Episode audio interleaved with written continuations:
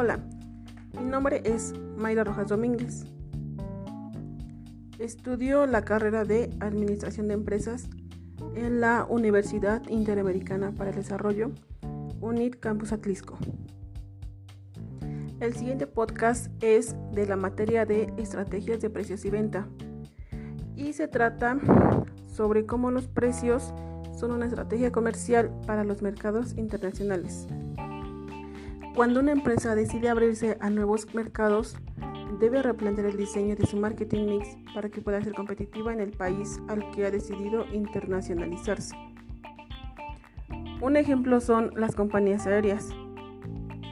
Cuando una aerolínea española vende un boleto a un cliente con mucha anticipación, el precio de venta suele ser inferior al precio de venta en ese mismo boleto adquirido con 24 horas de antelación.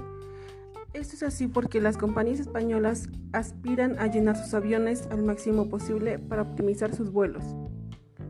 Por ello, aplican la estrategia de precios bajos, que consiste en vender los asientos libres de última hora a precios muy bajos.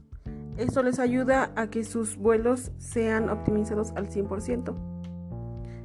Factores que hay que tener en cuenta a la hora de decidir la estandarización y adaptación para utilizar la estrategia de precios. Número 1. Facilidad para comprar. 2. Que sea un producto homogéneo o digital. Factores que influyen en la determinación de precios internacionales. 1. El tipo de competencia que se tiene, tanto directa como indirecta. 2. Medir el impacto de oferta y demanda. 3 los factores psicológicos, 4. Regulación y legalidad, 5. Costos de mercadotecnia y comercialización, 6. Paridad, 7. Alza de precios y 8. Aranceles y gobierno.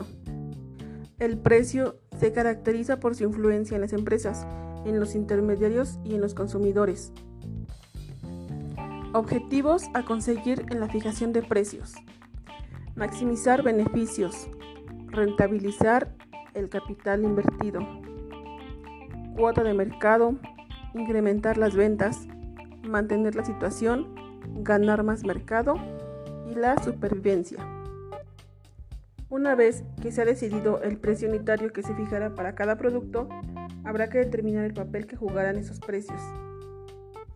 Algunas de las posibilidades son las estrategias para nuevos productos, estrategia de precios de prestigio, estrategia de precios para cartera de productos, estrategias diferenciales, estrategia de precios de transferencia. Y bueno, como nos podemos dar cuenta, las condiciones de fijación de precios internacionales no son tan distintos a los nacionales.